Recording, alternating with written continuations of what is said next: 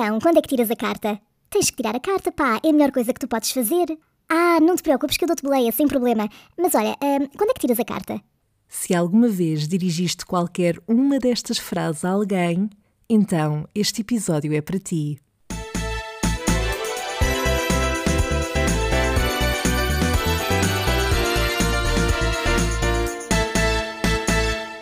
Olá, Chéri! Como é que está a correr a tua semana? Estamos a ser produtivos, nem por isso? Olha, quanto a mim, mais ou menos. Uh, fui à praia, portanto, este verão já não está a ser um desperdício total. Apanhei um escaldão, uh, o que é chato, não porque não pus protetor, porque eu não sou dessas, mas porque a minha branquice, conjugada com a hora de maior calor, dá cocó. Ora, eu hoje estou aqui para te contar uma experiência traumática que eu vivi e talvez me possas achar um pouco dramática por colocar isto nestes termos, mas eu garanto que foi dramático na altura, ok? E pode ser que no final deste episódio até me consigas dar razão e compreender o meu trauma. Para começar, e como já deves ter reparado pelo título deste episódio, vamos falar hoje do porquê de eu não ter tirado a carta de condução. Ainda, por isso mesmo, primeiro que tudo, quem está na casa e não tem a carta, por favor, meta a mão no ar é mesmo para pôr a mão no ar se for caso disso, que eu sei que parece que não consigo ver, mas eu tenho uma equipa de espiões que trata disso por mim. Não tenho, mas às vezes dava jeito para inúmeras situações da nossa vida. Eu penso até que já referi aqui no podcast, uh, eu não tenho carta de condução, mas não foi por não ter tentado. A razão para eu não ter carta aos 24 anos é porque tudo o que podia ter corrido mal num exame de condução aconteceu e não, não estou a exagerar. Quando eu era mais nova, e penso que este será o caso de, da maior parte de nós, um, eu tinha um grande objetivo, que era aos 18 anos, assim que completasse o meu uh, ah, 18º aniversário, começava a tirar a carta de condução. Felizmente tive as condições para o fazer e foi exatamente isso que fiz. Não só porque era super fixe ter a carta nessa altura, mas porque eu também vivo numa zona que é muito limitada a nível de transportes, nomeadamente no que toca a horários, e uh, ter a carta significava ter uma independência muito maior nesse sentido. Além de que eu podia fazer as minhas viagens a ouvir rádio e playlists enquanto cantava aos berros. Nos transportes não é aconselhável fazer isso, porque é um bocadinho incómodo, diria eu, e como eu também não sou cantora, seria mesmo muito desagradável para as pessoas que estivessem no mesmo transporte que eu. Bom, eu estava naturalmente super entusiasmada quando comecei a tirar a carta, escolhi uma escola de que me falaram muito bem na altura, não era das mais baratas, mas era aqui em Almada e eu já tinha inclusive falado com pessoas que tinham tirado lá a carta e que me tinham falado super bem da escola.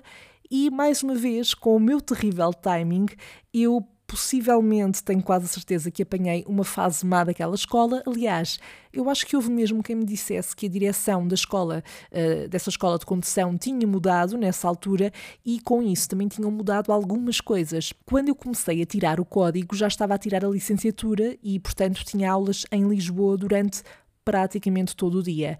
O problema aqui é que as aulas de código naquela escola estavam organizadas da seguinte forma, e vamos ver se me consigo explicar bem. Então, cada capítulo, chamemos assim, tinha horários específicos, um, ou seja, as aulas de cada capítulo estavam distribuídas por horários específicos. E eu só podia passar a registar as aulas do capítulo 2, por exemplo, quando tinha já concluído todas as do capítulo anterior. Portanto, eu não podia chegar simplesmente à escola e fazer uma aula aleatória eles carimbavam. Não, porque se essa aula fosse do capítulo 2 e eu ainda tinha aulas do capítulo 1 para carimbar, eles não me carimbavam aquela aula. Eu podia ir à vontade à aula, mas não tinha qualquer efeito. Ora, muitas vezes as aulas do capítulo 1, por exemplo, não eram compatíveis com o meu horário, pelo que eu só conseguia ir uma vez por semana e, portanto, só conseguia fazer uma aula daquele capítulo que era num horário fazível para mim. Portanto, fazia uma vez por semana uma aula e, portanto, o que é que isto significa? Significa que até ter as aulas todas de código concluídas, eu levei imenso tempo. Simultaneamente, eu tinha amigos que me diziam que tinham feito o código super rápido, porque lá está, não tinham que seguir esta lógica e podiam ir assistir a qualquer aula, consoante a sua disponibilidade horária, e ir carimbando então no folheto as aulas que fizessem. Ou seja, eu demorei meses e meses até ter o código, enquanto amigos meus fizeram-no em dois meses, se tanto. O que é que é pior nisto tudo? É que naquela escola nós só podíamos começar a ter aulas de condução quando concluíssemos mesmo o código, ou seja, só quando eu fizesse o exame de código é que poderia então dar início às aulas de condução. E eu lembro-me que a minha escola era a única onde eu via isso a acontecer, porque supostamente quando se chega a X aula de código, pode-se começar a ter aulas de condução. Corrijo-me se eu estiver errada, mas pelo menos era a ideia que eu tinha e era aquilo que eu via acontecer noutras escolas. Pronto, só com isto o meu processo de tirar a carta atrasou imenso, eh, como já deve estar a imaginar, mas pronto, eu lá concluí o código e, aplausos para mim, passei à primeira com zero respostas erradas. E sim, eu preciso me bajular quanto a esta parte, porque aquilo que acontece a seguir é tudo menos motivo para aplausos. Eu só de estar a reviver isto na minha cabeça para te poder contar é doloroso, dói mesmo. Um, Faz-me ter vontade de cavar um buraco, enfiar-me lá dentro e nunca mais sair. Bom, eu toda contente que tinha acabado finalmente o código à primeira, pensei, ok, agora só falta a parte 2, por sinal a mais importante, que é a condução. E eu acreditava que, bom, se eu tinha arrasado na teoria, a prática também não teria de ser muito diferente. Oh, honey, a inocência é uma coisa gira, não é? E tramada ao mesmo tempo. Primeira aula de condução. Eu não escolhi o instrutor, foi-me atribuído pela escola. De qualquer das formas, eu também não tinha referências de ninguém para estar a escolher um em específico, mas aparentemente calhou-me o pior de todos. Sem exagero. Estamos a falar de um senhor que tinha toda a pinta de ser homem para dizer as mulheres não deviam pegar no volante, sempre com os seus óculos de sol postos na cara, a fumar dentro do carro e disclaimer, eu não sou fumadora. Além disto, para juntar aqui esta, esta, esta bolha, este conjunto de características, o senhor era super rude, super arrogante. Primeiro, não me explicava quase nada, dizia-me só para fazer as coisas e eu juro que durante as quatro aulas que eu tive com ele, foram todas um desperdício, porque ele só me deixava mexer no volante. Eu, na minha quarta aula, não tinha sequer tocado num pedal, não tinha mexido nas mudanças. Ou seja, estamos a falar de uma pessoa que me deixava super desconfortável e quando eu fazia algo de errado, passava-me um atestado de burrice. Com isto, quatro aulas foram para o lixo. Eu decidi, entretanto, ir à escola e pedir para trocar de instrutor, e assim aconteceu. Comecei a ter aulas com um outro uh, instrutor, do qual eu gostei muito mais. Era uma pessoa que conversava muito durante as aulas também para eu poder exercitar a minha minha capacidade de concentração, de estar concentrada na condução e ao mesmo tempo conseguir falar, uh, o que por vezes era difícil para mim, porque eu estava mesmo muito concentrada naquilo que estava a fazer. Claro que quando eu fazia alguma coisa mal, ele era um pouco assertivo a repreender, mas não de uma maneira que me fizesse sentir uma bosta, como o outro fazia. Porém, claro que eh, não deixei de ter episódios muito tensos e muito constrangedores. Lembro-me de um em específico que foi muito aflitivo para mim, e aquilo que se passou foi que eu estava numa aula, estávamos estávamos perto da escola de condução e havia lá uma rotunda ainda grande. E eu, às tantas, entro na rotunda, vi que não vinha ninguém a entrar, entrei, segui o caminho, mas às tantas temos um carro atrás de nós a apitar imenso, a mandar vir, a dizer palavrões, a fazer o dedo do meio. Com isto, hum, há um sinal que fica vermelho e o meu instrutor, que já estava a discutir pelo espelho com a condutora que estava a refilar atrás, sai do carro, começa a ir ter com ela aos berros. Eu estava em choque. Eu, eu, nem, eu nem me estava a perceber o que estava a acontecer. Eu às tantas achei que aquilo ia dar porrada, não estou a exagerar, eu não sabia mesmo o que fazer e às tantas o sinal fica verde e eu só pensava, por amor de Deus, tirem-me deste filme. Eu fiquei mesmo assustada e ainda achei que ele depois iria refilar comigo, mas não. Voltou, seguimos caminho, mas nisto já estavam outros carros atrás a buzinar, como é lógico, eh, e portanto todo este episódio foi uma confusão terrível. Bem, tirando alguns episódios infelizes como este, eu fiz as aulas todas com este instrutor, mas como eu disse, as minhas primeiras quatro aulas foram para o lixo porque eu não fiz nada sem ser rodar volante. Então, aquilo que eu resolvi fazer foi pagar mais duas ou três aulas, ou quatro até, não me lembro bem, mas quatro no máximo, antes de marcar o meu exame de condução, porque de facto havia coisas que eu precisava de aperfeiçoar, nomeadamente o estacionar, por exemplo. O meu instrutor, quando eu terminei as aulas e disse-lhe que ia marcar o exame, ele disse-me sinceramente que achava que eu não estava preparada ainda. E eu percebi o porquê dele me estar a dizer isso. Um, não vi aquilo como uma tentativa de me chular mais dinheiro um, em aulas de condução. Não acho de todo que tenha sido isso. Eu percebi o porquê de ele o dizer, mas lá está, eu já tinha gastado tanto dinheiro naquela carta, mesmo com as aulas extra, com o tempo todo que eu já estava a levar a tirar a carta, com o receio de estar a alongar muito e depois acabar o prazo para tirar a carta e ter que pagar uma nova, enfim. Eu só pensava, não, eu não tenho dinheiro agora para estar aqui a, a, investir nisto, portanto vou arriscar. O facto é que não era eu diretamente que estava a pagar, mas isso para mim ainda torna as coisas piores, que é como o dinheiro não era meu, eu não me sentia bem em estar ali a, a, a gastar ainda mais dinheiro em aulas. Pronto, eu decidi arriscar, marquei o exame e deu merda. então, Dia do exame. Não te sei dizer o quanto eu estava nervosa nesse dia. Facto sobre mim, e neste caso em particular sobre a minha condução, eu acho que aquilo que sempre me condenou foi o facto de eu ser uma pessoa muito nervosa em determinados contextos.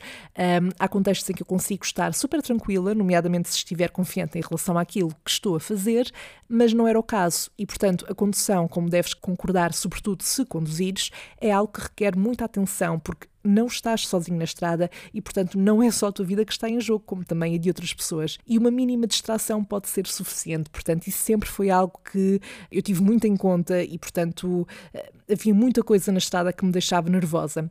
Mas isto para dizer que eu, de facto, estava ansiosa e nervosa nesse dia, mas, curiosamente, Estava com esperança e confiante. Estava a rezar interiormente para que o examinador que me calhasse fosse chill, que fosse compreensível em relação ao facto daqueles minutos serem super estressantes para quem está a ser avaliado. Não foi isso que aconteceu, mas já aí vamos. Antes de seguirmos para o exame, tanto eu como a outra rapariga que foi fazer o exame comigo nesse dia, ambas fizemos uma aula antes para conhecermos também o trajeto que iríamos fazer e eu juro, mas juro que essa aula foi das aulas que me correram melhor, de forma geral. Tanto que a rapariga que foi comigo a fazer o exame me disse na altura, e eu nunca mais me esqueço, Sandra, podes ficar tranquila, eu acho mesmo que vais passar tendo em conta esta aula que acabaste de fazer. É assim, há duas coisas boas nisto. De facto, a pessoa fica a sentir-se mais confiante, mas depois pode ficar demasiado confiante. Eu não sei se isso foi o que me aconteceu ou não, mas de facto. Ehm,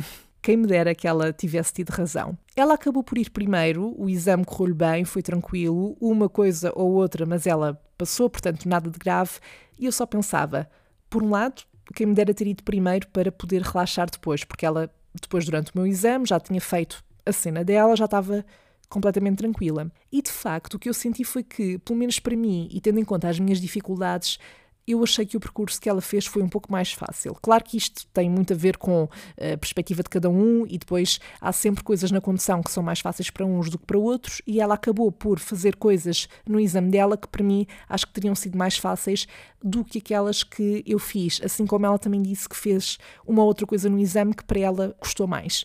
Bom, mas eu na altura, quando ela terminou o exame, até pensei, ok, se o meu for também assim, estamos na via, literalmente. Chega então a minha vez e eu devo dizer, um, eu fiquei condenada desde o início. O meu examinador deve estar muito provavelmente no topo da lista de examinadores mais cabrões, e desculpa lá a agressividade toda neste episódio, mas eu não encontro outra forma de descrever esta pessoa, uh, que foi das pessoas mais antipáticas e arrogantes com as quais eu já me cruzei. Eu, na verdade, nem sei se aquele homem sabia sorrir, e já sabemos como é que aqui esta menina lida com esse tipo de pessoas, não é? É que não dá. A partir do momento em que ele começa a fazer aquelas perguntas iniciais sobre o carro e etc., e começa a olhar-me de uma maneira super julgar, num tom super condescendente, o meu alarmezinho de nervosismo começou a disparar. E eu só pensava para mim: respira, Sandra, you got this girl. I did not. eu posso garantir-te que, mesmo inconscientemente, eu sabia que já estava condenada naquele momento, mas não ia desistir, obviamente. Havia dinheiro em jogo, por amor de Deus. Bom, com isto, o exame começou e o que aconteceu foi que todos os pensamentos do género: não estragues isto, não lixes tudo, acalma-te, tu consegues, mas ao mesmo tempo a colocar imensa pressão sobre mim mesma, pronto, todo esse tipo de pensamentos estava a tomar conta de mim naquela altura. Passados os primeiros minutos, veio então o primeiro desafio do exame. E foi aqui, Sherry, que eu chumbei. Ou pelo menos que senti que era isso que ia acontecer. Ou seja, eu acho que o facto de eu ter cometido este primeiro erro, de não ter conseguido fazer a primeira tarefa que me foi colocada, para mim disse-me logo: Ok, Sandra, não há nada que tu possas fazer agora, já foste. O que é, na verdade, um pensamento errado para se ter, sobretudo quando estás num contexto já de muito nervosismo, mas enfim, controlar a nossa cabeça, não é? Então, mas qual é que foi a primeira tarefa? A primeira tarefa foi um, estacionar em paralelo num sítio onde tinha um caixote de lixo. Uh, eu nem sequer tinha carros atrás de mim, portanto, eu tinha que estacionar em paralelo a esse caixote do lixo digamos que estacionar não era de todo o meu ponto forte. Eu preferia mil vezes que ele me dissesse para contornar passeios, por exemplo, coisa que não fez uma única vez, mas que, por exemplo, no exame da rapariga que foi antes de mim, pediu para fazer. Eu não consegui estacionar, o meu instrutor, que ia na parte de trás, tentou dar-me dicas pelo espelho para me ajudar e ele nem sequer podia fazer isso, mas eu não atinei porque já estava com os nervos a tomarem conta de mim. Eu não consegui estacionar depois de três ou quatro tentativas e por isso acabámos por prosseguir caminho e eu já só pensava, pronto, já lixaste tudo, Sandra. Mas continuei o exame na mesma, obviamente, até porque estava muito no início. O início daquilo que foi todo um desastre tudo o que aconteceu a seguir, meu Deus. Eh, eu juro que sinto tanta vergonha de mim sempre que me lembro deste exame. Tudo aquilo que eu fiz, todas as infrações que eu cometi, eu nunca tinha feito numa aula. Juro que não estou a dizer isto para me tentar desculpar ou aliviar a minha imagem de péssima condutora, porque há pessoas que são mesmo más a conduzir, ok? E eu, se calhar, sou uma dessas pessoas, mas já aí vamos. O facto é que eu já não estava em mim. Aquela Sandra que estava a conduzir era só um corpo nervoso, sem alma. Eu estava a tremer, com imensa vontade de chorar e a conter as lágrimas. O examinador não tentou por uma única vez acalmar-me e, portanto, eh, resultado disto tudo, eu passei um vermelho, andei em contramão, quase não vi um sinal de stop. Eu acho que o passar o vermelho foi a última coisa, tanto que depois disso ter acontecido, eu já estava super a tremer e eu disse ao examinador: eu gostaria de parar aqui o exame, porque de facto não estava em condições. Eu tinha as mãos a tremer em cima do volante. E antes que me digas, então, mas tu desististe de ti mesma? E embora inconscientemente eu também acredito que foi isso que aconteceu logo desde o início, a verdade é que eu cheguei a um ponto em que sabia que estava completamente condenado, ou seja, não havia mais nada que eu pudesse fazer naqueles últimos minutos do exame que me safassem. Agora usa-se muito o cancel culture que eu acho uma estupidez. Mas, de acordo com esse termo e esta situação em específico, eu estava super cancelada nessa altura. Portanto, eu sabendo isso, eu tendo a perfeita noção que não havia muito que eu pudesse fazer, com tudo aquilo que eu já tinha feito antes naquele exame e não me sentindo em condições de terminar o percurso, uh, que não faltava muito também, mas eu estava a tremer e só queria parar, acho que foi o mais razoável a fazer uh, naquela altura e eu acho mesmo que este foi um dos momentos, provavelmente dos primeiros na minha vida, em que eu tive um ataque de pânico. Eu já só soluçava e chorava, não estava em mim sequer. Pronto, o exame terminou, o exame, inferno, como lhe quiseres chamar, o examinador passou a rapariga que fez o exame primeiro e depois ainda tentou falar comigo, mas honestamente eu não ouvi nada do que o senhor disse, nada, eu nem sequer estava ali naquele momento. Eu fiquei na parte de trás do carro à espera enquanto a rapariga se deslocou até ao edifício com o meu uh, instrutor para assinar qualquer coisa e eu só estava a desejar que aquilo tivesse corrido de forma diferente, que eu não tivesse acabado de passar por aquilo, que nada tivesse acontecido e também naquela altura a desejar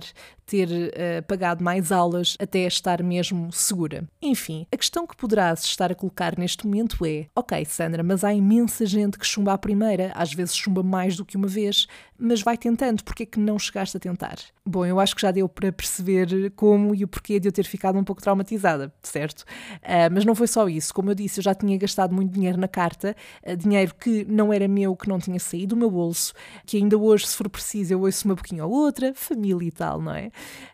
Uh, e também me estavam a pagar a faculdade nessa altura, portanto, eu acabei por deixar passar, tinha outras prioridades também naquele momento e para mim não ter carta não era o fim do mundo.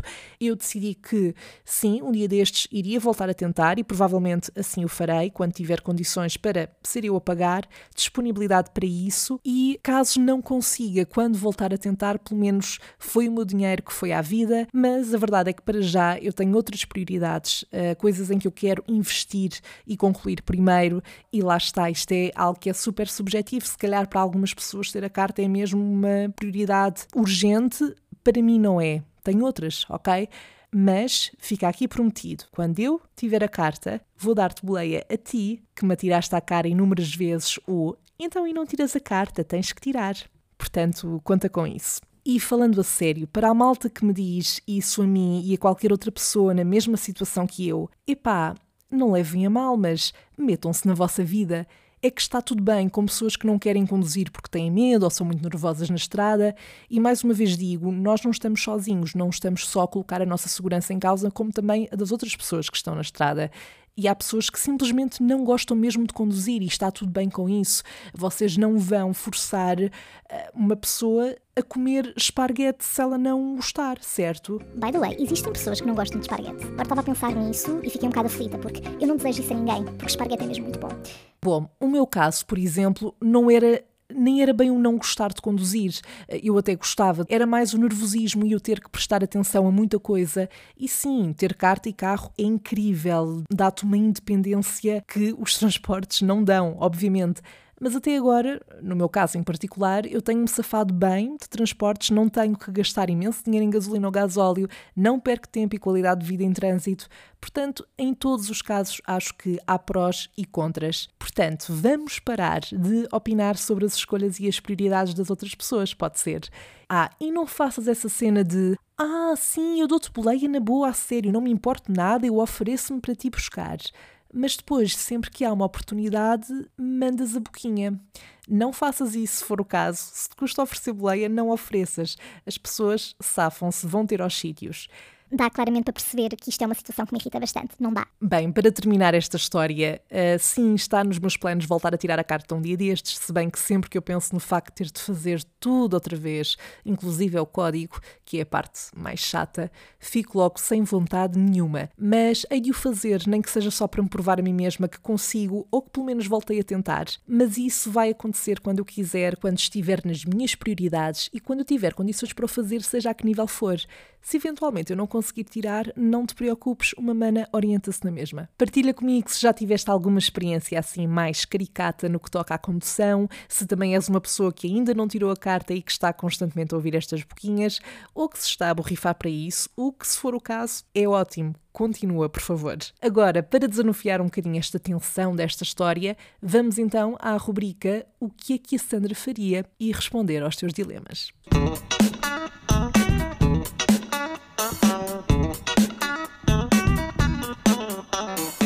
O primeiro dilema foi colocado pelo Alexandre Rilho, que por acaso é meu amigo e por isso mesmo costumo muito não tratá-lo só por Alex agora. E o cenário que ele me sugere é o seguinte: o que é que a Sandra faria se tivesse de escolher entre deixar alguém no altar ou ser deixada no altar? Bem, não vamos ser hipócritas. Ninguém, mas ninguém nesta vida quer ficar pendurado, muito menos no altar.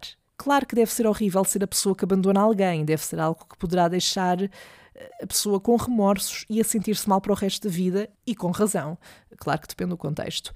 Um, eu nunca fui abandonada no altar, nunca abandonei ninguém.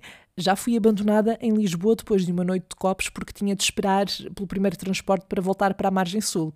E é nestas situações que se vê a lealdade dos micos. Pois é. Mas, neste caso em específico, eu acho que ainda assim preferia ser eu a deixar a pessoa. Eventualmente, alguém que é abandonado no altar acaba por superar a situação, no melhor dos cenários, digo eu, e até chega eventualmente à conclusão de que a outra pessoa não o merecia e que está bem melhor assim. Portanto, também pode ser uma coisa boa a longo prazo, mas naquele preciso momento deve ser horrível, devastador. Só o dinheiro que se investe em planear casamento, vestido, pois é. Portanto, olha, chama-me egoísta, mas eu acho que optaria por ser a pessoa que deixa. Ou melhor, eu acho que depende muito do contexto, lá está. Se a pessoa com quem me fosse casar me tivesse traído, por exemplo, eu seria a pessoa que abandonava. Mas fugia daquela, daquela relação completamente. Se eu fosse deixada no altar porque a outra pessoa decidiu uh, fugir por algum motivo, arrependeu-se, seja o que for, eu seria a pessoa abandonada, mas que iria superar e perceber que aquilo tinha sido o melhor que me podia ter acontecido. Hã? Que tal? Sinto que demorei demasiado tempo a responder a isto. Desculpa.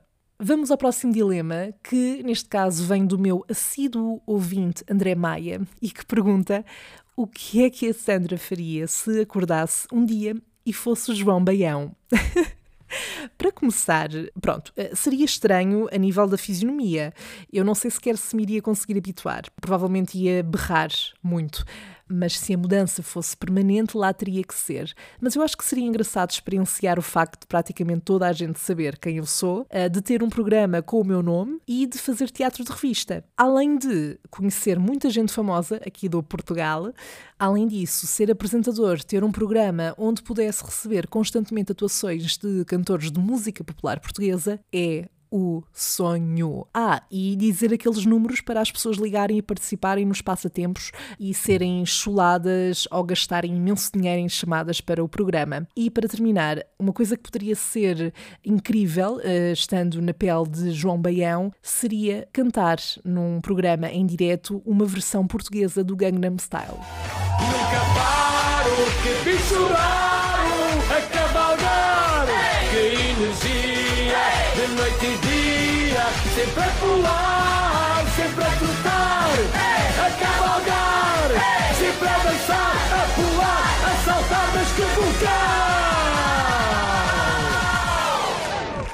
Como João Baião.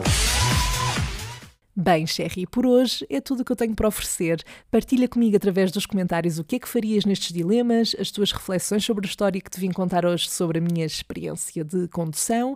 Para a semana voltamos a encontrar-nos para mais uma conversa de café aqui no Salve Seja, mas até lá envia-me os teus dilemas em áudio ou texto através das redes sociais, uh, Salve Seja Podcast no Instagram e Facebook, ou para o e-mail salvesejapodcast.gmail.com e também lembro que agora podes enviar por mensagem de voz diretamente para o Anchor. Se ouvires por lá o podcast, basta acederes através do link que está na descrição do episódio. Conto contigo para a nossa próxima conversa. Até lá, bye! Ah, e cuidadinho na estrada, está bem?